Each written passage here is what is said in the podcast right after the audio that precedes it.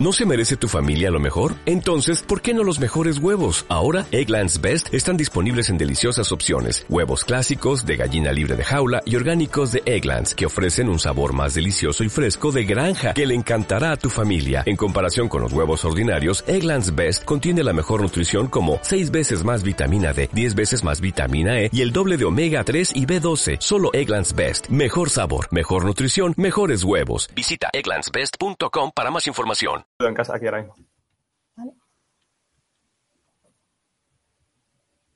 Hola, buenas noches a todos y todas. Somos Pablo Castillo, Neo Rider e... Irene de Aro, Irene de Aro. Exactamente. Pues aquí estamos una noche más entre un amiguito que está por aquí, una plantita que está por aquí. Ahí están. Tecnología y naturaleza. Uy, ¿quién se ha colado por ahí? Y tenemos a dos invitados muy especiales esta noche. Así que, bueno, a ella, todos los que habéis estado siguiendo nuestra publicidad para que no os perdierais esto en redes sociales, seguro que la conocéis, es Gema Arena, está por ahí, y, pero bueno, mm, Gema Arenas, o sea, podemos extraer de los años que lleva compitiendo unas pocas cosas porque, vamos, es demasiado lo que tiene. ¿Tú podrías decirnos algo, Irene? Pues podríamos decir que esta misma tarde yo me estaba leyendo el palmarés de Gema Arenas. Buenas noches. y también me estaba leyendo el palmarés de Agustín, que vamos a disfrutar de la compañía de ambos. Exacto. Eh, y puedo decir que el número uno no se caía del palmarés. Es decir, primera, primera, primera. Primera, primera, primera. Pero bueno, nos vamos a quedar con que acaba de ser primera en la Spine Ultra Cup, en la clasificación general eh, ya fue a principio de año, pues primera en el Campeonato de España de Trail de la Federación eh, de Atletismo y más y más y más que iremos comentando ahora. Pero bueno, sin más, vamos a darle la bienvenida a Gema Arenas y a Agustín Luján a nuestro pequeño programa en esta esquinita de Internet y de YouTube. Bienvenidos, compañeros. ¿Cómo estáis? Buenas noches. Hola chicos. Buenas. Muy bien. Hola, bienvenidos. Encantado de estar con vosotros. Un placer. Uh, para nosotros es un orgullo teneros aquí y además en pareja, no solo preguntándole a, esto es una Gema. Como una cena de pareja. Eh. Ya que nos pasamos muchos kilómetros juntos en la montaña, aquí no nos dejéis separarnos. Exacto, exacto. Bueno, Agustín y yo tuvimos ahí un buen, un buen eh, momento de conocernos en la Transvulcania este año, cuando fuimos para la salida, ¿verdad, Agustín? Allí en la... Y nos tuvimos que estar esperando allí una hora y pico en la salida antes que dieran esa salida tan, podemos decir, loca o estresante o como se llame, ¿no? Bueno, bueno, chicos. Pues nada, vamos a empezar un poco por intentar hacer una entrevista un poco diferente a lo que normalmente se os hace o le hacen a Gema de cómo entrenas si en La Mancha no hay montañas y ese tipo de cosas, ¿no? que creo que ya estaréis cansados de que os preguntemos siempre lo mismo, ¿no? Entonces, bueno, mi primera pregunta, aparte de ahora después recorrer un poquito la temporada, eh, va para ambos. Y la idea sería, eh, ¿cómo Agustín se dio cuenta de que Gema tenía el motorcillo que tiene y cómo Gema se dio cuenta de que Agustín podía afinar ese motorcillo para transformarlo en un Ferrari, que es lo que tenemos delante. Cosa buena. Bueno, eh, desde que Gema empezó a correr, eh, la preparación fue muy, muy pausada, sin grandes objetivos al principio, simplemente el hecho de disfrutar. Y, pero sí que es verdad que ya empezó a evolucionar más rápido de lo normal. Y además nos dábamos cuenta de que su, cuanto más distancia hubiera en la prueba, menos gente le ganaba. Incluso ya cuando empezó a entrenar un poquito más en serio, sí que veíamos que gente que le podía ganar con facilidad en un 10.000, en una media ya no le ganaba y en una maratón ni, ni pensarlo. Entonces, pues queríamos probar, yo le decía siempre, tú, cuanto más distancia tú eres, eres más buena todavía. Entonces queríamos probar algo diferente y por eso fue el paso también a las carreras de montaña. Ajá, porque mm, conociendo un poco el palmarés de Agustín, Agustín vienes más del triatlón, ¿no? ¿O es una pasión tuya importante? No, yo vengo, de, vengo del ciclismo. Desde pequeñito he competido hasta los 18 años que empecé a estudiar la carrera y ya tuve que decantarme por, por los estudios. Y luego ya el triatlón me llegó de refilón y ya con los amigos estuvimos disfrutando unos años de triatlón y ahora cuando se puede sigo disfrutando, pero pues por acompañar a Gema, pues estoy más enfocado en el trail. Todo a nivel de disfrute. Sí, porque Gema tiene al lado a un señor que, aparte de ser su marido, pareja, padre de sus hijos y demás, resulta que tiene este señor 766 puntos ITRA. Que... ¿Cómo se come eso? Yo no sé. Hombre, los puntos de, de, Gema también son. Tenéis superávit en esa familia. Sí, sí, superávit de ITRA. Así que. ¿Y cómo? Entonces, eh, Gema, ¿tú cómo te diste cuenta de que de repente te encuentras con el motor o es algo que tenías desde siempre, desde pequeña, pero que por alguna razón lo dejaste y luego volviste? Cuéntanos un poco. Bueno, yo pienso que eso no, no lo sabíamos. Yo en el cole sí que corría, se me daba bien, pero no llegábamos, por entonces no había escuelas de atletismo como hay ahora, entonces tampoco sabíamos exactamente el motor que había. Bueno, a raíz de empezar a correr, pues Agustín me iba diciendo más o menos eh, lo que tenemos que ir haciendo, entonces ahí nos dimos cuenta de que él, él sabía lo que, lo que había dentro de mí, pero claro, íbamos poco a poco. No, era, normal, no era normal ir a una maratón, terminar la maratón por la tarde, llegar a casa y ella coger tranquilamente el carrito de los, de los, niños, empujarle con el tacón y todo eso y la veías andando perfectamente. Esas piernas parecía que no habían corrido una maratón, entonces te da, eso te daba ya una señal de que la calidad muscular que tiene Gema es, espectacular con respecto al resto de los mortales como nosotros. Entonces, claro, mm, pues yo me di cuenta de que, de que él se había dado cuenta de lo que había dentro de mí. Entonces, claro, poquito a poco, sin, sin hacerlo todo rápido, pues nos dimos cuenta de que había que hacerlo pausadamente y así estamos llegando donde estamos llegando. Claro, porque mucha, gente, mucha gente, Pablo, eh, de principio. Hace años. Hace ya muchos años, cuando empezó a correr más el circuito de carreras populares y todo eso. Ocho, ocho nueve años. Desde ese momento hacía unas marcas discretas y las fue bajando muy poquito a poco. Y, ¿Y por qué no hace series? ¿Y por qué no hace Harley? ¿Por qué no hace... Yo decía, bueno, tranquilo, cada, cada cosa a su tiempo. Yo creo que el, fallo a nivel general hoy en día en el entrenamiento es que se intenta hacer demasiado específico demasiado pronto. Entonces se van saltando, se van saltando pasos que ya no los vas a poder volver a recuperar, porque ya si entras en algo tan específico ya no te va a servir, no te va a servir de nada hacer un entrenamiento genérico. No, está claro, está claro. Queremos correr demasiado. Claro, yo le decía a todos ellos que tranquilos, tranquilos, y muchos de ellos al cabo de los años y me decían, pues tranquilo, tranquilo, ya lo veo. ¿Qué razón tenía? ¿Qué razón tenía? sí, porque muchos de esos amigos corrían por entonces, evolucionaron muy rápido y ahora pues, o sea, han lesionado, ya no corren o han ido un poco, y claro, decía, joder, Agustín, ¿qué razón llevabas y fíjate, Gema, dónde está llegando, poquito a poco, no, no muy rápido. Sí, sí, eso es así. Porque a mí, por ejemplo, me pasa, hay gente que me pide que la entrene, pero es que me piden que llevan corriendo unos meses y ya quieren hacer un ultra. Eso es algo recurrente que nos está pasando. Y yo a todo el mundo le digo, no, no, necesitas años para correr un ultra, disfruta antes de las otras cosas. Pero bueno, es lo que está pasando. Bueno, ahora mismo tenemos ya 15 personas en directo. Hola a todos, muchas gracias por estar aquí. Hemos visto ya algunas preguntas. Y exactamente, pues Irene ya tiene aquí unas cuantas preguntas para haceros, así que vamos a ir disparando pues también por este lado. Pues yo voy a dar paso al primero primerito que estaba aquí, que es Lucio Valverde Arevalo, que por cierto ha hecho su pregunta antes de comenzar, o sea, ya estaba aquí en la Sí, sí, sí, la dejó escrita antes. ¿eh? No puedo hacer otra cosa que no sea pasarlo el primero, como es lógico.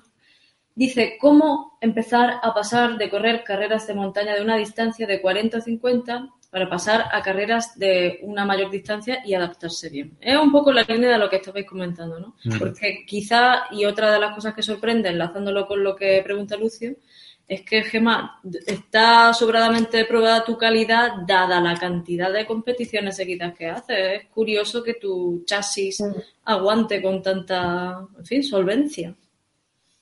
Sí, la verdad que sí, que este año creo que han sido 30 competiciones, que luego la gente dice, compiten mucho. Ya, pero es que yo a lo mejor no entreno lo que entrenan ellos, al no tener montaña, hablando de todo. Y bueno, pues yo creo que, no sé. bueno, eh, el paso de la pregunta de Lucio es un muy buen amigo y que tiene una calidad espectacular. Eh, él hasta ahora ha corrido maratones y está empezando a intentar hacer algún ultra y lo principal es no tener prisa como no ha tenido él, de coger experiencia en la maratón, de conocerse a sí mismo. Y cualquiera que venga de la bicicleta, de distancias largas o de triatlón, de Ironman y todo eso, eh, los ultras y las pruebas de distancia larga al final es un diálogo con tu cuerpo. eh, tú tienes que estar continuamente, como le digo yo a mis alumnos cuando trabajamos la poca resistencia, digo, escuchar a ver qué os dice, si tenéis que apretar o no. Entonces, cuando te conoces realmente, eh, te puedes enfrentar sin problema a una prueba de distancia, de distancia ultra. Lo que también, y yo creo que se refería a Irene, es que, por ejemplo, cuando hace poco estuviste corriendo en Jarapalos, ganaste, Gema, Jarapalos, y al día, Jarapalos fue en sábado, y al día siguiente corriste en domingo eh, en Lugros, en Granada, y también ganaste. Eh, ya no es el hecho de ganar, es que corrieras y que pudieras correr con solvencia después de haber eh, disputado un maratón como el maratón alpino Jarapalos, ¿no? Ahí es lo que podemos decir que tienes esa genética privilegiada que te permite eh, competir dos días seguidos a tal nivel, ¿no? Sí, hombre, el domingo no estaba, no estaba fresca, las subidas no eran excesivamente porque era una carrera de montaña, pero era no tenía un desnivel, no tenía un desnivel elevado. Entonces, claro, las subidas sí que se notaban los cuádriceps más gordos, pero en el llano y en las bajadas iba con una facilidad tremenda. Por lo que sea, pues a lo mejor mi musculatura, pues es que recupera mm, muy bien en poco tiempo. Tampoco sabemos debido a por qué ejemplo, que te diga a qué ritmo fueron los dos primeros kilómetros, que picaba para abajo por una cartera, pero pensando, eh, yo le dije, tranquila Gema tú al principio, que seguro que lo vas a notar más al principio, vas cogiendo ritmo poco a poco. Y luego ya cuando vi sus datos dije, madre mía. salió la carrera y picaba un poquito por una carretera hasta que nos desviábamos por un, por un camino y íbamos a, 3.23. A 3.23 el kilómetro. Y yo lo aguantaba fácil. Eh, no sé, eh, a ver, picaba para abajo, ¿no? Pero, pero hay que correr a ese ritmo. No es normal, no es normal.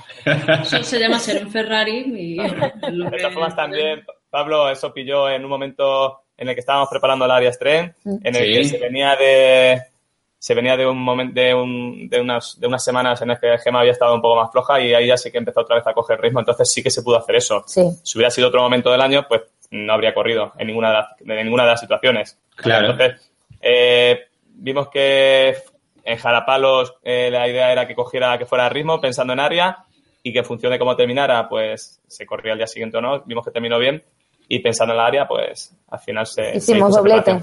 Y la área salió... salió bien. sí, sí, salió muy bien.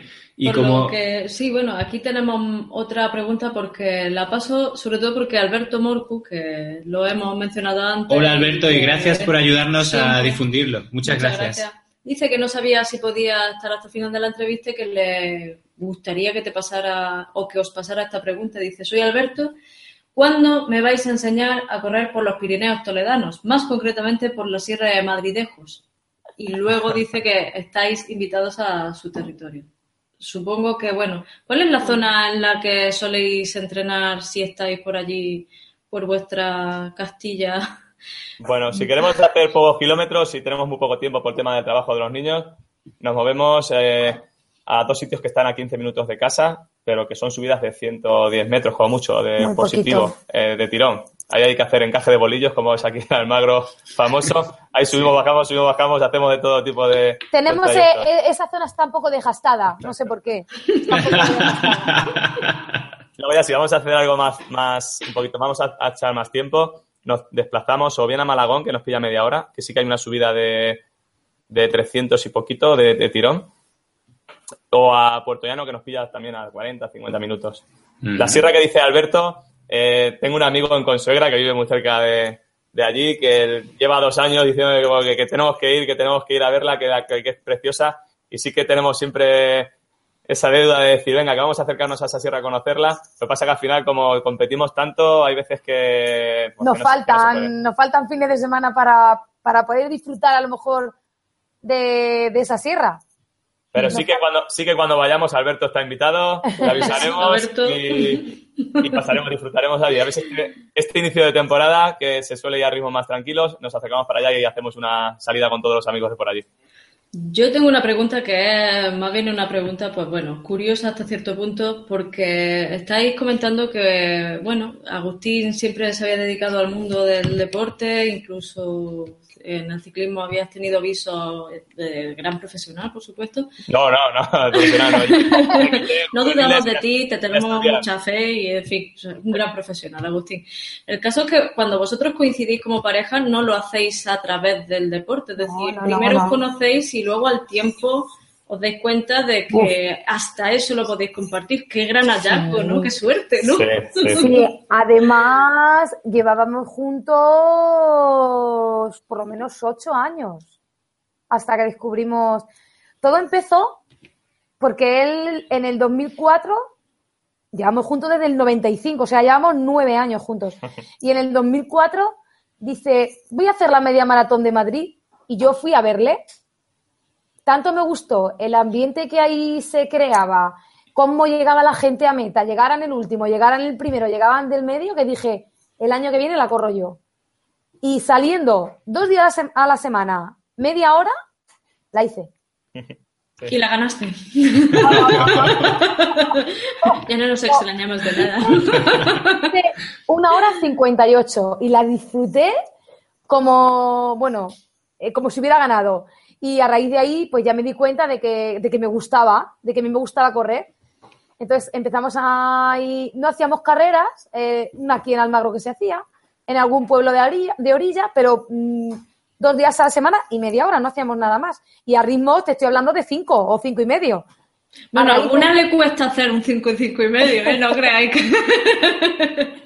y ya a raíz de casarnos en el 2007, ahí ya sí que que dijimos, jolín, pues esto nos gusta, ¿por qué no le dedicamos un poquito más de tiempo y a ver qué pasa? Y a raíz de ahí fue cuando empezó todo.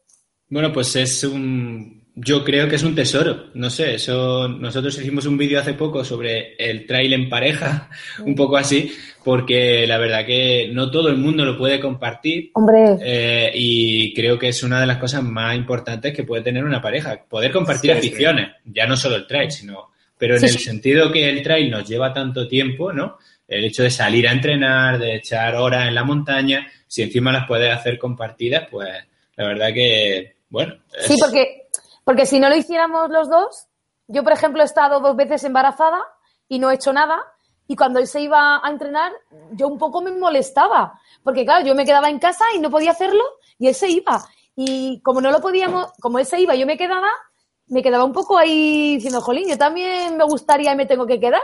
Vaya, vaya. Pero, luego, entonces, hacerlo los dos a la vez, o alguna vez entrenamos solos, normalmente lo hacemos juntos.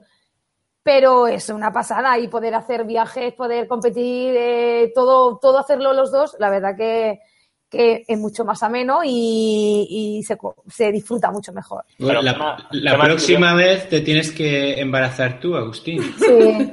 No, ya la próxima vez.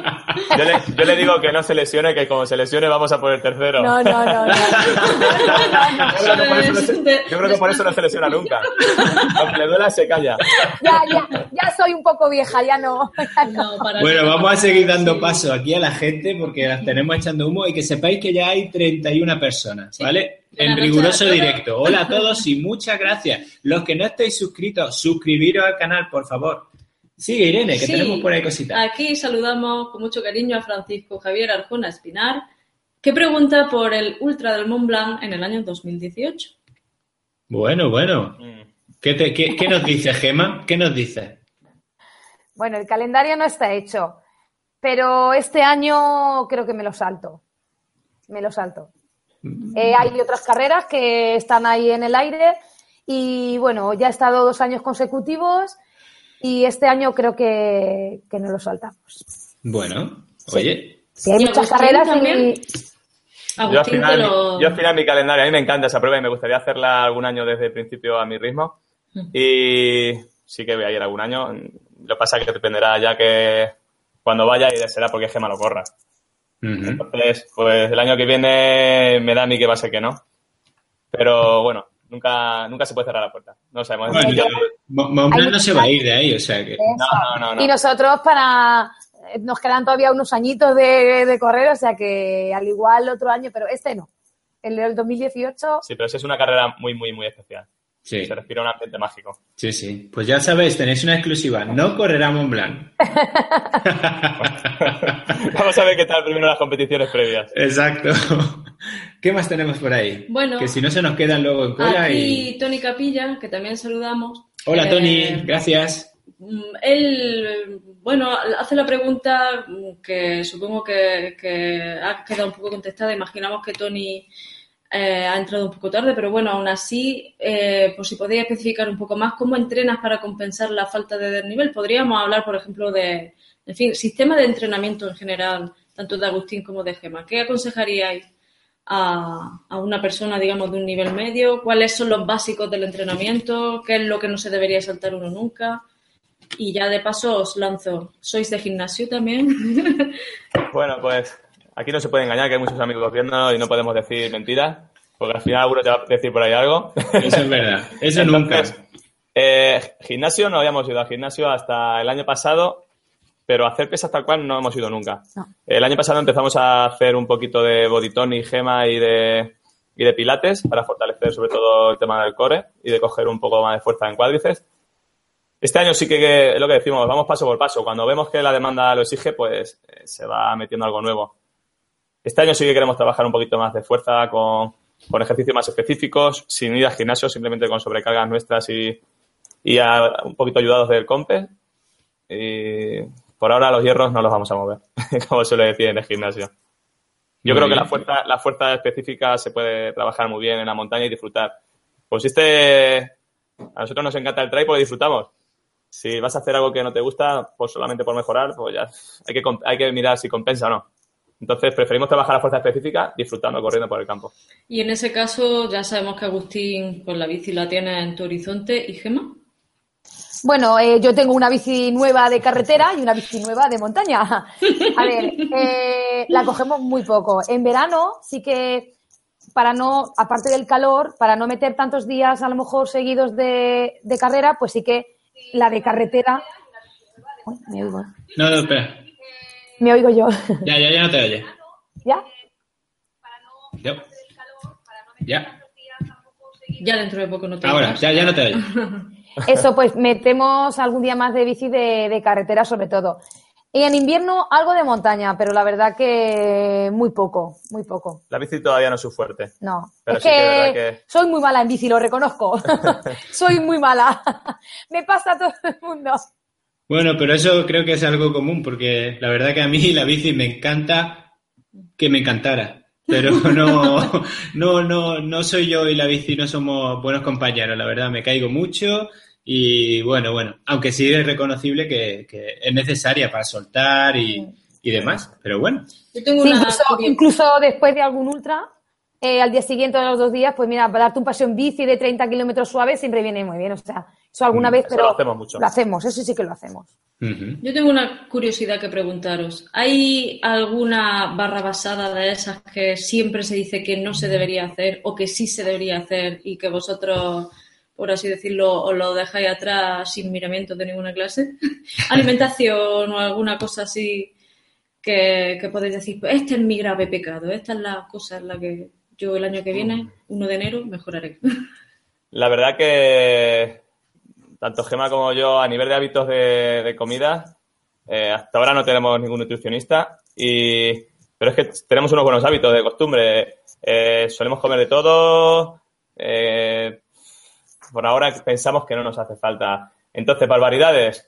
Mm, no tenemos ninguna barbaridad, pero somos muy normales. Somos como las personas normales que comen de todo, pues nosotros igual. Gema le encanta el helado y si abriéramos la nevera, pues veréis que hay muchos helados y que es, casi todas las noches se toma su dulce y o cualquiera que se haya venido con nosotros de comida o de cena, sabes que, que ella a lo mejor puede comer más o menos de la comida la cena, pero el postre no se lo va a saltar. Entonces yo creo que somos en ese aspecto muy normales con respecto al resto de la gente.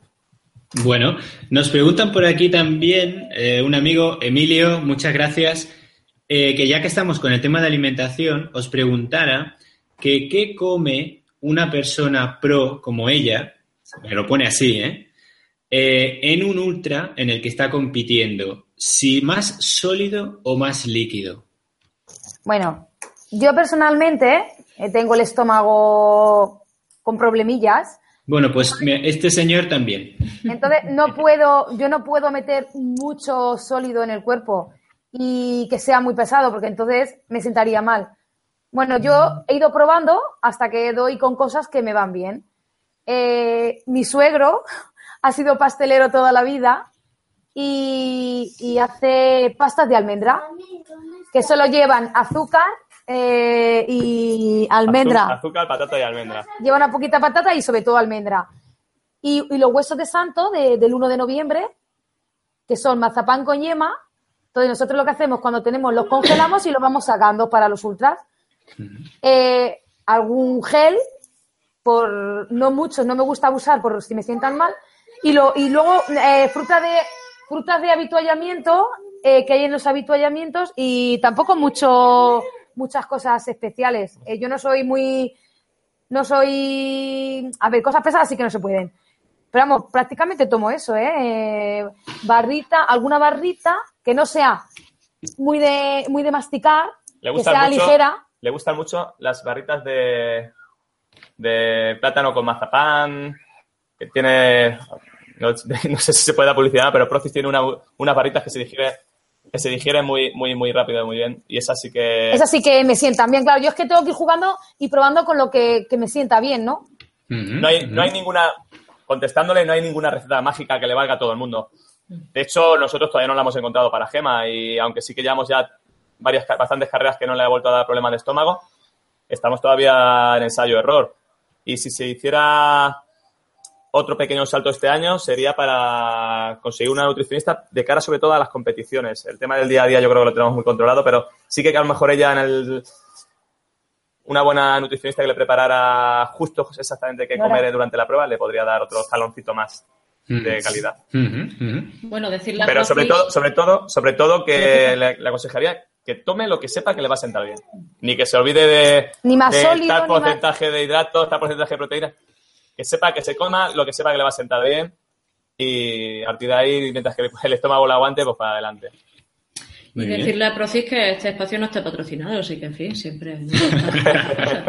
Le voy a pasar una pregunta del Enfant Sauvage Hola, Iván. Saludamos, que es otro asiduo. ¿Qué carrera me recomendaríais en caso de que no me tocase el sorteo en el Ultra del Mont Blanc en 2018, en 2018? Y a él le gustaría una recomendación acerca de una carrera de 100 millas. ¿Cuál es vuestra carrera fetiche de esa distancia? ¿Qué le diríais? Uf, de 100 millas. de 100 millas solo conocemos Mont Blanc. Sí que esperemos que en un futuro no muy lejano Gema eh, corra alguna de las míticas, Lesbi, la Wester, que sí que yo creo que se le pueden asimilar y, le van bien a sus características, pero de 100 millas solo conocemos Mont Blanc y Mont Blanc es una maravilla. Sabéis que aquí en el sur, bueno, tenemos bandoleros, que es la única carrera de 100 millas que hay en España. No la, no la y la Eumilat. ah, también sí. Sí. La Eumilat sí que hemos oído hablar también maravillas de ella y la mm. tenemos aquí en España y Pero no, no la es una que no descartamos hacerla, lo que pasa que en el calendario cercano por ahora no sí, que es una que, la, haremos tarde o temprano. Lo bueno que tiene la 100 millas bandolera de, entre la sierra de, Cádiz y Málaga es que es una clasificatoria para poder echar tu nombre en la lotería de la Western States. Sí, sí, sí. Tenerlo en cuenta porque es la única prueba eh, en España que te permite hacer eso sin tener que viajar a Estados Unidos. Bueno, o sea que. Y en la Umilac lo hacéis, pero para la hard rock. Vale. Bueno, pues bueno. Habrá que hacer las dos, ¿no? Bueno consejo. claro, las dos son interesantes por eso mismo. Lo que pasa es que eh, puedes hacer un año esas dos y echar dos loterías para el año siguiente, a ver si te toca alguna. No, sino poco a poco, una un año y al otro año otra. Claro, claro, claro. Si no se pueden hacer cuando se está compitiendo a tope, como estos años próximos, pues luego ya pasamos más, más, más abuelillos, pues vamos y la hacemos más despacio la disfrutamos más todavía. Claro, claro. Bueno, aquí tenemos a Eduardo Ruiz. Eduardo. Hola, Eduardo, hombre, bienvenido. que dice que no es que quiera preguntar nada en particular, pero quería hacer una consideración y es decir que en un canal como el nuestro, poder compartir este tiempo y que vosotros estéis en directo dando una cosa que, bueno, estamos escuchando a vuestros niños al fondo decir. Voy a decirlo además. No, no, no, no, no estamos molestando para nada. Pero bueno, eh, Eduardo hace la consideración de que siendo un deporte en el que ambos sois pues, de lo mejor que hay en este mundo, tenemos la suerte de poder estar aquí un día 3 de diciembre, 3, eh, ¿no? 4, 4, de diciembre a las 10 y pico de la noche con todo lo que ha podido ser vuestro día y, y aquí os tenemos. Así que, bueno, Eduardo hace esa consideración y eso es una de las grandes cosas que tiene el trail, ¿no? Sí. Que podemos tener aquí en directo a... Eh, daros las gracias por vuestra gratitud de regalarnos vuestro tiempo y, y, de ver que sois personas a la vez que pros y que grandes corredores y, estrellas de nuestro deporte, personas como los demás, como los que estáis viendo todo este programa y que tenéis las mismas inquietudes y los mismos problemas, podemos decir, que cualquiera de nosotros. Claro, claro. Cuando tenemos un dorsal puesto. Nosotros, somos de carne y hueso como cualquier persona que corra más o que corra menos. Nosotros la verdad es que nos consideramos súper normales, súper cercanos a la gente y que se nos pueda hablar cualquiera, que nos pida lo que quiera, que ahí estamos para siempre que podamos, intentaremos ayudarle y, y hacer lo posible para estar con ellos. De hecho, yo doy fe de la primera vez que pude hablar contigo fue acabando una peña golosa que acababas tú de entrar en meta y yo me atreví a acercarme pensando, digo, va a pasar de mí. Y allí estuviste tú haciéndote todas las fotos que yo quise y, la hija de Pablo, o sea que de eso podemos dar fe, pero vamos, muchísimas personas. Le mandamos un saludo a Jorge Bifinisher. Ah, hola Jorge. después veré si hay alguna pregunta. Y Jesús Cudos mm, hace una pregunta a Agustín. Yo creo que quizá tú conoces a Jesús porque te pregunta, ¿te has, decidido, ¿te has decidido ya por carne o pescado esta cena de flipatletas? ¿Quién es? Bueno, Jesús es un amigo que desde pequeñitos, desde el colegio, hemos ido juntos todos los años de colegio, coincidimos en el instituto, luego estuvimos unos cuantos años que, que no tuvimos relación y gracias al deporte, pues mira, esa relación ha vuelto y estamos ahora muy bastante unidos. Espero que esta pregunta no haga que la perdáis de nuevo. y ese grupo de flipatletas es, es más o menos nuestra, nuestra filosofía del deporte. El grupo de amigos de disfrutar y de pasar el rato y, si se haciendo deporte, pues mucho mejor. Entonces, nosotros nos llamamos flipatletas como un artículo que salió hace un par de años por internet, como que no somos buenos ninguno, y, pero intentamos llevar todo el material, todo el postureo, todas esas cosas. Aquí tenemos a RT3 Trail Runner.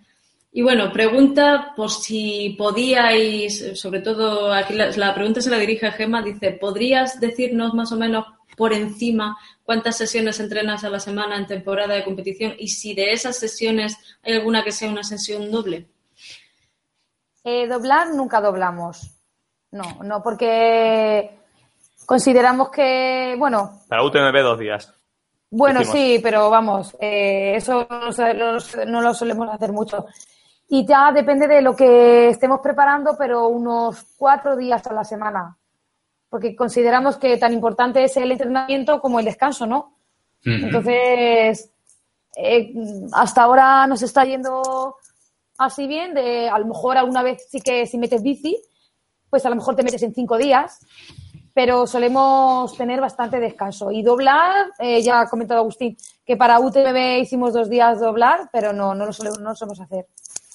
muy bien. Vamos a seguir sacando preguntas porque si no se nos quedan aquí en cola y, y, bueno, gracias Ángel por tu pregunta y los que no lo conozcáis, Ángel tiene un canal muy chulo es Ángel RT3, así que los que queráis podéis seguirlo. Muy bien, aquí Florence Céspedes dice, voy a, por, público, ¿no? La pregunta está enfocada al público. ¿Con qué os quedáis, Transvulcania o Cegama? Uh. Ese público. pregunta, pregunta.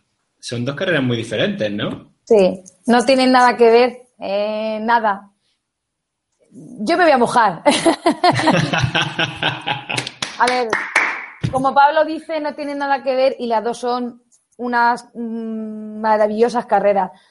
A mí, personalmente, me gusta más Transvulcania, a lo mejor porque el terreno me deja correr mejor. Yo mm, aquí nunca hay barro, entonces yo voy a hacer gama y me gusta mucho la carrera, pero no sé correr bien. Hay mucha zona de barro que, que yo parezco un pato mareado. Yo he hecho dos años de gama y recuerdo el primer año que me pasó, me pasó a falta de 8 kilómetros un sue fraile y yo no, no podía casi ni, ni moverme y Usue parece que, que no pisaba el barro ni, la, ni las hojas. Entonces, claro, eh, yo por esa razón casi que me, me tiro más por Transvulcania. Aparte que Transvulcania también es un carrerón. Eh, correr ahí en la zona volcánica y ver, bueno, es que es una pasada. Agustín, no sé. Bueno, Agustín. Yo, no he podido, no he tenido la suerte todavía de correr Cegama, pero sí que la he vivido allí de público mientras se me ha corrido, la he corrido el día antes, la he hecho entrenando. Y claro, es que todo depende de gustos. Hay gente que le guste las pruebas largas, como es en nuestro caso, pues Cegama se queda un poquito corto. Pero Agustín... Por eso la, la humildad estaría ahí bien, pero... Pero Agustín, si la pregunta está enfocada al ambiente, a que podría encontrar y sobre todo, bueno, tú que has estado, tú mismo estás haciendo no notáis diferencia entre la una y la otra, ¿no? Bueno, eh, las dos tienen su, su, punto de magia. Eh, Cegama, si te vas a la zona donde está todo el mundo, es espectacular, es espectacular. La zona de la cueva de Santi Espíritu es una pasada bueno, auténtica. Y la, subida. Tú, no la has subido, pero yo he subido hoy corrí y eso es, vamos, sin correr, corres. Claro. O sea, sin correr, corres, porque Claro, yo recuerdo. Todo el mundo, mm, es que te empujan, o sea. Recuerdo lo que está diciendo Gema ahora, porque el primer año que fue Gema a correr, eh, yo no tuve de y con un amigo la hicimos el día antes corriendo. Y yo nada más llegar allí al hotel donde estábamos y ver a Gema, le, dije, Gema, sé prudente, sé prudente que es durísima, que es durísima. Eh, la zona tal, le iba diciendo las subidas que era durísima y luego Gema cuando llegó a meta, y eso que eh, no, pudo correr por el barro todo lo que ella quería, cuando llegó me dice, si no era tan dura como decías, claro. La, gente, de la gente que hay, es lo que dice ella, la gente que hay al final te tiene que, te tiene que subir. Te tiene que subir. Claro. Además, eh, hay, esa carrera, tengo una foto, tengo una foto delante de Emily Fosberg con ella detrás. O sea, esa carrera fue una pasada. Luego me ganó, ¿eh? Luego me ganó. pero, ella venía, creo, de correr no sé qué carrera y a lo mejor no estaba al 100%. Y la subida es corri y hay una foto que salgo yo justo delante de ella. Fue su primer año, el primer año de Gema, claro. Sí, fue en el 2015. correr con todas tus... Entonces, eso, eso, eso para mí era... Estoy corriendo con las mejores. O sea, fue alucinante. Fue una carrera que la disfruté mucho, aunque no supe correr bien debido al barro, pero la disfruté mucho. Bueno, a lo mejor ahora ya tenéis, y sobre todo, pues Gemma, por los resultados, una visión más. Habéis hecho más vuestra esta situación, pero probablemente ahora mismo, por palmarés, mm, no puedes ya sorprenderte de esas cosas, ¿no?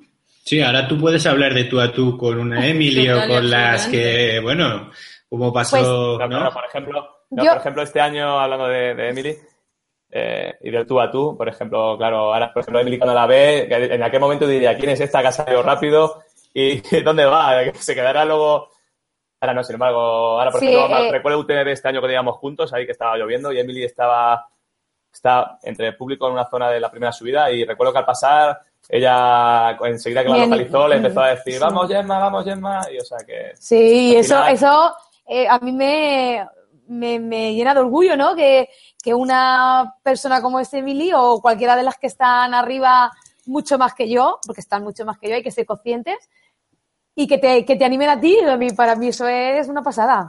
Que por cierto, ah, por cierto, ayer me dio recuerdos para ti y que sentía mucho no poder ponerse porque está a estas horas trabajando eh, nuestra común amiga Hilary Allen, que te manda ah. un beso muy grande y que seguramente os aviso que la tendremos en el canal en la nueva temporada de 2018, con mucha ganas y ya recuperada de su gravísimo accidente en la carrera de, de Tromso, donde casi, casi pierde la vida pero ya está recuperada, está andando, está dando clase eh, ya en la universidad y te manda un beso muy grande.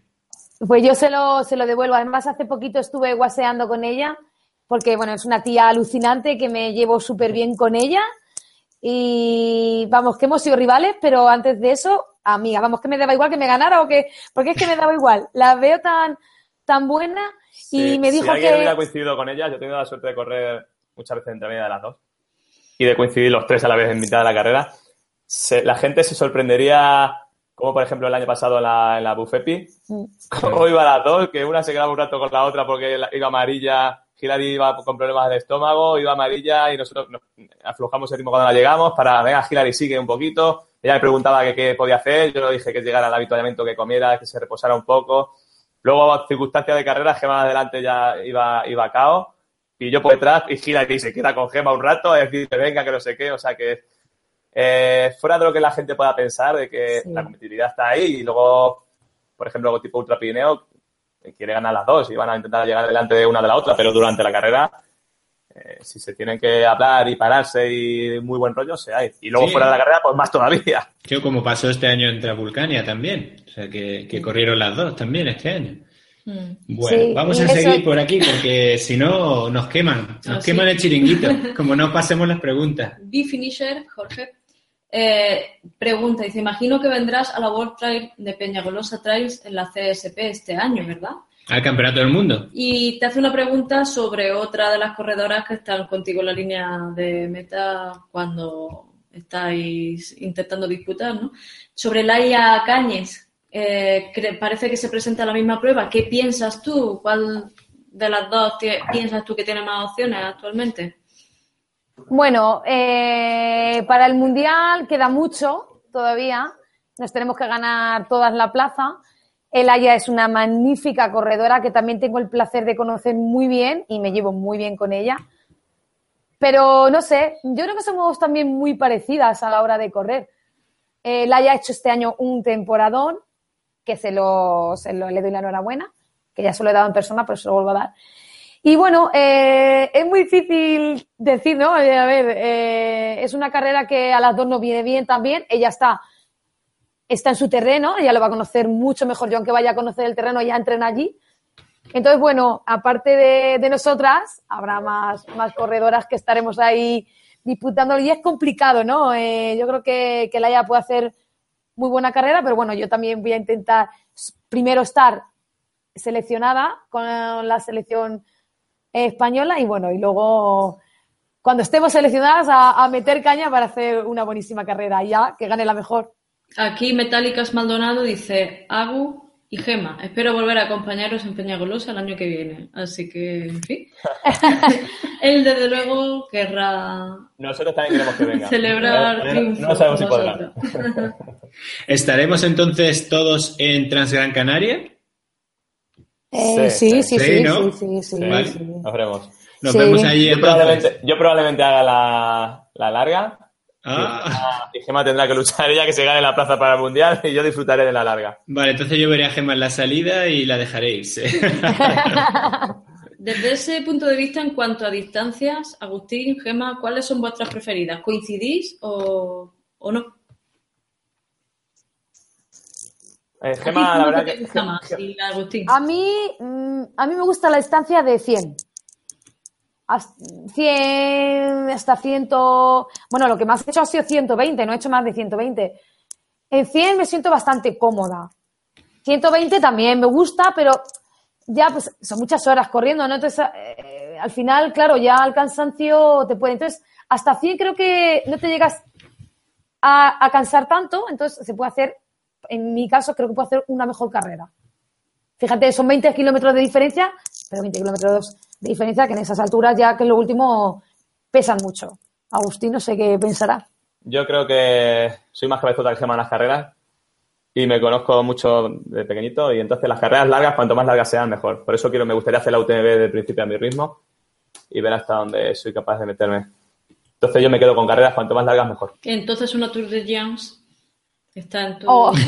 Eso ya es un poco más largo que lo largo. eso es. Sí, lo que pasa es que ese tipo de prueba lo considero que al final eh, tiene que ser una pasada como experiencia, pero lo veo que al final se tiene que correr poco. Eh, no sé cuánto de esa distancia realmente hacen corriendo y cuánto andando. Entonces, pues ese tipo de experiencia me gustaría más vivirla con los amigos y con Gema, en plan de ruta de los amigos y nos la partimos en las etapas que sea y la disfrutamos corriendito, andando, como sea. Ya de cara a carrera, yo creo que una de 100 millas te permite correr mucho, mucho, mucho y exprimirte al máximo y disfrutarlo. Ya más de ahí creo que entraría al juego a andar demasiado y ya para eso hago lo que te he dicho. Hago una ruta de senderismo. Bueno, yo creo que este año Javi Domínguez hizo el Thor, pero corrió bastante, me parece a mí, porque incluso bajó... Eso ya está al alcance, está al alcance, está al alcance de muy poco. Cuando podamos traerlo al canal ya le preguntaremos cuántos tramos de la carrera corrió, pero Javi... Javi es mucho Javi. Es mucho Javi, Javi Domínguez. Un saludo, Javi. Sí. Bueno, uy, siguen, siguen llegando. Sí. Sergi Pifarré, al que saludamos también. ¿Cuáles son los objetivos o carreras marcadas en el calendario para este 2018? ¿Alguna cosa que tengáis clarísima? Lo que tengo, lo que tengo claro es el Campeonato de España en, en Gran Canaria para poderme coger la plaza al Mundial de Peñagolosa. Y lo demás está aún en el aire porque nos tenemos que sentar en este mes y hacer calendario. O sea, la, única que tengo clara es esa. Sí, además esa carrera es muy pronto, es el 25 de febrero. claro, entonces por eso Claro, por eso lo demás está todavía un poco en el aire. Todo dependerá de. Yo tengo una pregunta mm, curiosa. Eh, me gustaría que nos relatarais cuál ha sido el mejor momento que recordáis en carrera por alguna cosa especial y con cuál como peor momento os quedaríais. Una de y otra de El mejor y el peor. Bueno, yo, yo de mejor, bueno, de mejor este año, sin lugar a dudas, cuando cuando nos cruzamos en Peñalara, eh, yo en ese momento había ya hecho la zona de los claveles, yo venía ya de vuelta. ¿Yo subía? Y Gema justo subía. Y a 200 metros antes del desvío para la granja, ahí nos cruzamos. Y fue justo cuando yo iba a unos 15 metros de José Esteban, que en ese momento él iba primero y yo bajaba segundo, pero llevaba mucho más ritmo. Entonces, recuerdo de ver a Gema a lo lejos y de, de entrarte la sonrisa esta de porque ella me miraba y me hacía así con el dedo como que si, que si ese era el primero. Y yo le decía que sí, y claro, ella se quedó pillada como diciendo, yo le decía que le iba a pasar. Y claro, ese fue un momento espectacular. Y ese, ese junto al año, al año anterior, en Madeira, íbamos corriendo juntos, era una de la Copa del Mundo, y yo veía la velocidad que iba corriendo Gema, habíamos pillado a Ana Frost, y a la velocidad que iba, y yo decía, es que no se le va a escapar seguro la carrera. Y entonces era la, alegría esta de decir, pero que va a ganar su primera copa, su primera carrera de la Copa del Mundo y es que quedan todavía 20 kilómetros y estoy convencido de que no la van a pillar. Conforme las sensaciones, yo conozco que la gema y las sensaciones que me transmitía sabía que iba a ir como un rayo hasta meta y efectivamente eso fue una alegría inmensa. Una alegría inmensa. Bueno, yo tengo, es que tengo muchas alegrías. eh, yo es verdad, yo cada vez que, que, gano una carrera ya es una alegría, ¿no? Eh, hay otras hay carreras que se ganan, que ha sufrido mucho, pero bueno, hay otras que se, que se sufren menos, entonces la disfrutas mucho más. Y yo tengo un pequeño mal momento, mal momento no, mal recuerdo, de la UFEPI del año pasado, que no la pude disfrutar por motivos de que había fallecido mi padre la semana anterior. Y fue mi, creo que es mi peor momento porque no disfruté nada desde el principio de carrera. Salí por salir sin ganas, sin motivación, sin nada. Y bueno, y malos no tengo muchos. La verdad que son, este mundo te, yo creo que te llena siempre de buenos momentos, aunque lo estés pasando mal. Entonces, de, buenos tengo muchos y de malos, pues por circunstancias solo fue ese. Además, supongo que sois conscientes de que sois una pareja muy querida en el mundo del trail. Supongo que os sentís muy arropados. Sí, la verdad que la gente te lo demuestra te lo demuestra. Simplemente con, bueno, hay gente que me puedo echar una foto contigo y digo, hombre, claro, y dos, se quedan ahí y la gente te notas, eh, gente que no conoces de nada y notas su cariño y sí que se, se ve y se nota que somos queridos. Nosotros a, mí, personalmente, esto es que me ha llegado un poco grande, ¿no? Ahora ya llevas ya tres años corriendo y este año sí un poco más, ya te lo crees. Pero el año pasado es que me parecía surrealista que la gente se quisiera echar fotos conmigo y que y autógrafos y no sé, como que no entraba dentro de tus planes y como que no iba conmigo, vamos, que yo me siento tan normal, una persona tan normal y corriente que me estuvieran pasando estas cosas a mí, la verdad que, que me extrañaban, ¿no? Porque no era normal en mi vida cotidiana. No, si te fijas, la gente que nos está preguntando dice, pregúntale no sé qué, que me cae muy bien. Oh, sí voy a estar aquí porque me encantan ellos dos. Voy, aquí me meto que está Gema. ¡Wow! Gema, súper. O sea, es así, todos los comentarios son qué bien me cae, qué tal, qué cual. O sea, es eh, una... desde, desde siempre, Pablo, nosotros hemos tenido claro que el deporte íbamos a sacar amigos. Y de hecho tenemos muy muchos amigos de, desde mi época de ciclismo de pequeñito. Tengo a los que eran mis, máximos rivales, esos son mis mejores amigos. Y entonces, bueno, al final, como dice Gemma, esto ha venido, le ha venido a ella sin, sin buscarlo, no lo hemos encontrado. Pero la, idea general es que sí, igual, que nosotros queremos sacar de esto amistades, buenas amistades y disfrutar del deporte. Entonces, a eso que dices que la gente pues le, nos aprecia o que nosotros al final queremos pasar buenos ratos y donde coincidimos con la gente, pues, pues toda la gente que venga de buen rollo, pues encantados de pasar un rato con ellos. Hmm. Jorge Bifinisher hace también aquí otra pregunta en relación con, con los entrenamientos, ¿no? Pregunta acerca del ciclismo y de la, bueno, ¿cuántas horas utilizáis la bici? Ya más o menos lo habéis contestado antes. Sí. Pero bueno, por mm, lanzar otra pregunta relativa a esto, los estiramientos, ¿cómo los tomáis vosotros? Porque hemos hablado con más de una persona a la que cuando le preguntamos de esto directamente nos dicen que no estiran nada. ¿Son una parte importante para vosotros o, cuando pilláis? Mira, eh, nosotros soy profesor de educación física, digo a mis niños que hay que estirar de vez en cuando y todo eso, sobre todo al final, que un fallo típico que también hacen ellos y que ellos ya lo, lo tengo corregido, que la gente estira al principio de la carrera, antes de empezar a correr, y, si no está caliente, ese es el peor momento para estirar, ¿vale? Entonces, ahí nunca hay que hacerlo.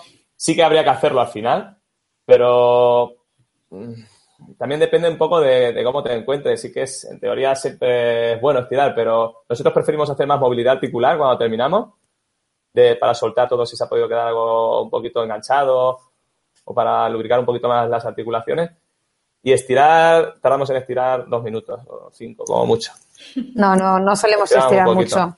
Lo justo, lo justo ahí, cuando entramos ahí, mientras que terminamos de hablar datos del entrenamiento en la puerta de la calle o en el coche, un poquito sóleos, sí hemos subido bastante, un poquito cuádriceps y isquiotibiales, pero no se podría llamar como que seguimos una rutina de estiramiento. Yo, yo sí que es verdad que los dos días, porque solo voy dos días en semana a Pilates, pero ahí estiro mucho.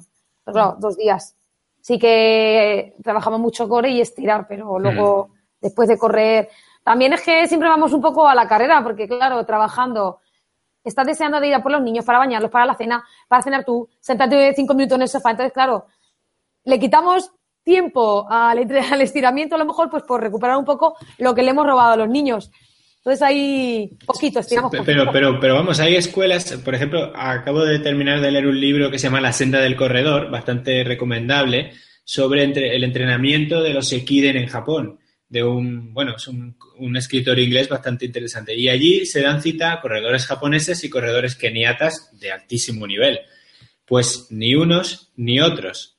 Unos porque dicen que el corredor para correr mucho tiene que estar duro y apretar fuerte, que tiene que tener músculos muy tensos y muy duros. Y los otros por otras razones, pero ninguno de las dos escuelas de entrenamiento estiran, curiosamente. Nosotros la verdad que, como dice Agustín, dos, tres minutos después de cada cuando corremos. Pero tenemos aquí que esto sí que no para. Sí, una pregunta. Cuando sabemos que Gema tiene maratona en 2.45, ¿no?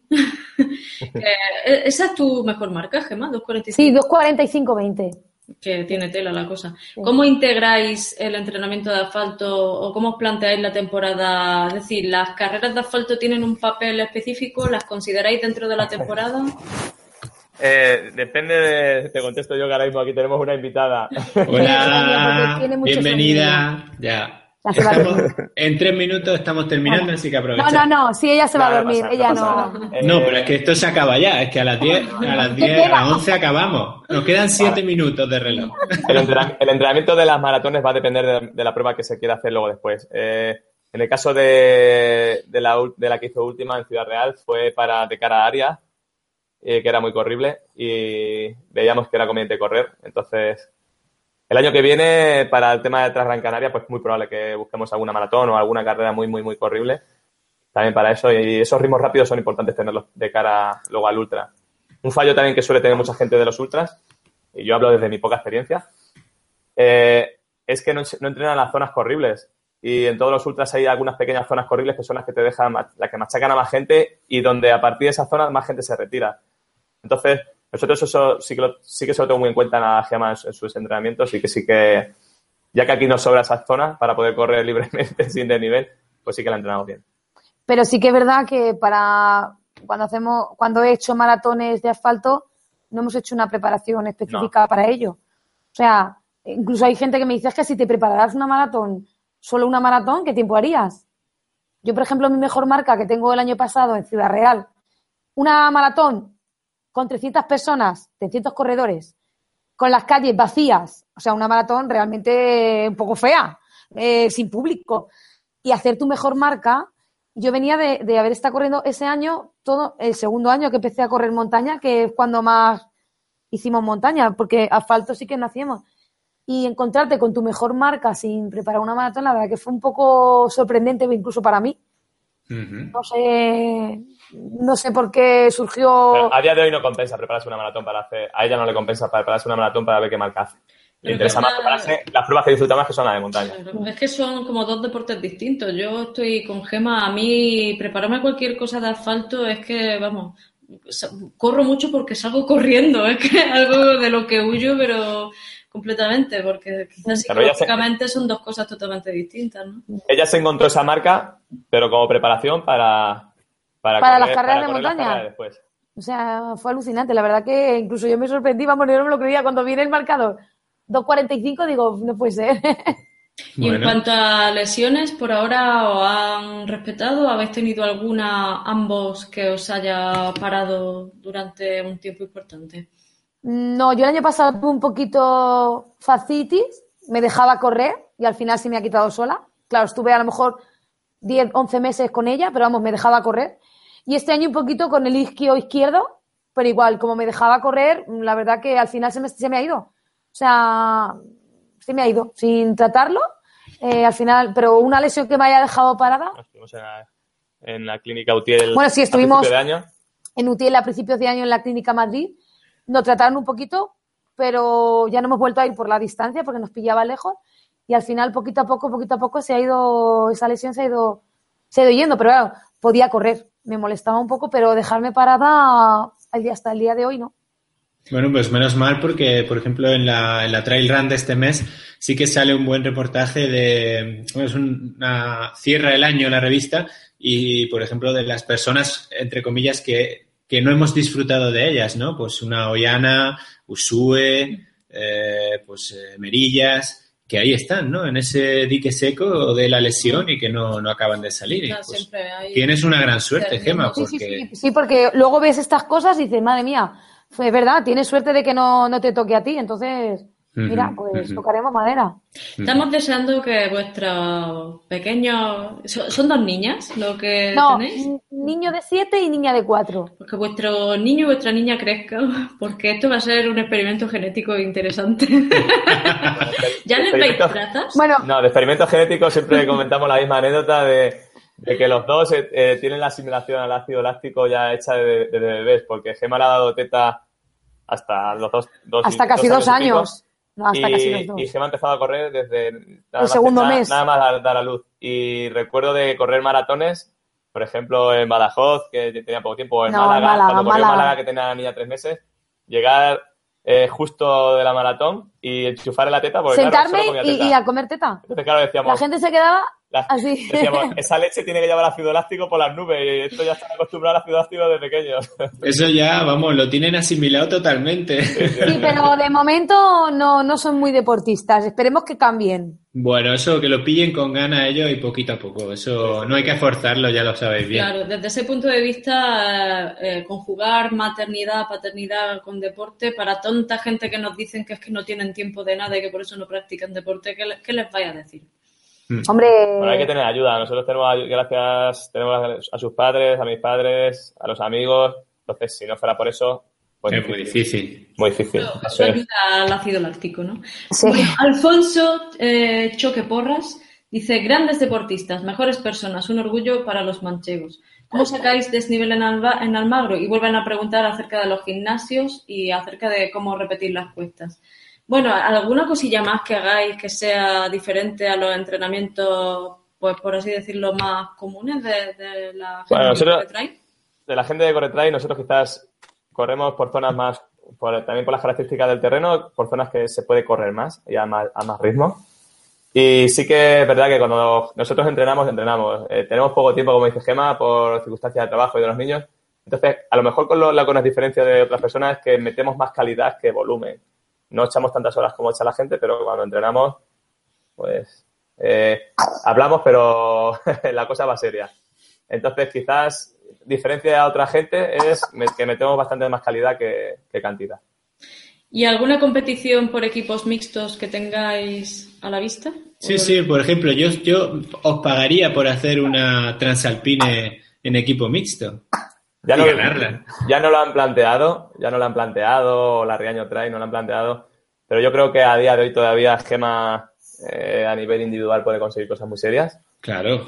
Y entonces, bueno, pues eso ya se planteará en un futuro cuando queramos correr o rápido o más despacio, que hay tiempo para todo. ¿Alguna, alguna vez haremos una, haremos una, por vivir simplemente esa experiencia, ¿no? Que, que tiene que estar muy bien. Pero de momento creo que se va a quedar aparcada. Pues a eso nos apuntaremos también nosotros y competiremos. Vale, vale, vale. haremos una cena de parejas como esta. Sí, sí. sí, eh, eso está hecho. Y quedaos con una carrera del territorio nacional. La... ¿Pero solo con una? Sí. Uh, Aquí Susana Godoy, a la que mandamos un beso muy fuerte, os lanza este reto. Os tenéis que quedar con una. Wow. Aquí algunos vamos a quedar mal con muchos amigos que tenemos de... Susana cada una tiene su, su encanto. Es muy difícil de cantarte por una sola. De pruebas largas yo me quedaría con Ultra Pirineu, CSP, Peñalara. Eh, Somiedo. Somiedo, es que, hay, es que, es que, cada, una, es que cada una tiene lo suyo. Eso es igual que comprarte unas zapatillas, cada zapatilla tiene lo suyo. Entonces, pues cada carrera tiene su entorno, su ambiente post-carrera, precarrera. Eh, Susana, a Susana le toca correr muchas carreras. Sí, y alguna pruebecita de estas pequeñitas de pueblo entrañables que os haya sorprendido y que podríais decirle a todo el mundo, tenéis que ir. Sí, una carrera poco conocida, a lo mejor. A la carrera que vamos a ir ahora el domingo que viene, con la que cerramos temporada, el Barbudo Trail. Es ¿En Murcia? es, una prueba que pasa, en Jumilla, Jumilla. Jumilla pasa por la Sierra del Carche y es una zona que el año pasado nosotros, llegando para allá, decíamos, es casi todo llano. Y te metes en la sierra y es espectacular de bonita. Tienen ahí una micro, una microsierra que es muy, muy bonita. Y el ambiente precarrera y poscarrera está, está muy bien. Y quizá no es tan conocida. Pues ya lo sabéis, Barbudo trae. Bueno, son las 11 y 2 minutos. No hemos pasado dos minutos y estamos haciendo sufrir a esa pequeña que hay ahí. No, está dormida ya, lo que pasa es que le da tos, pero está Sí, pero, pero bueno, la idea, la idea es que no, no, te no teneros de esa manera. Entonces, bueno, yo lo que quiero sobre todo es agradeceros eh, que hayáis estado con nosotros esta, esta noche, que hayáis sido tan amables, tan espléndidos con nosotros, eh, de verdad. Eh, agradecer a los todavía 20 espectadores que hay en directo. Gracias por estar ahí, gracias por estar los lunes a las 10 de la noche apoyando esta pequeña iniciativa de, de Irene y mía.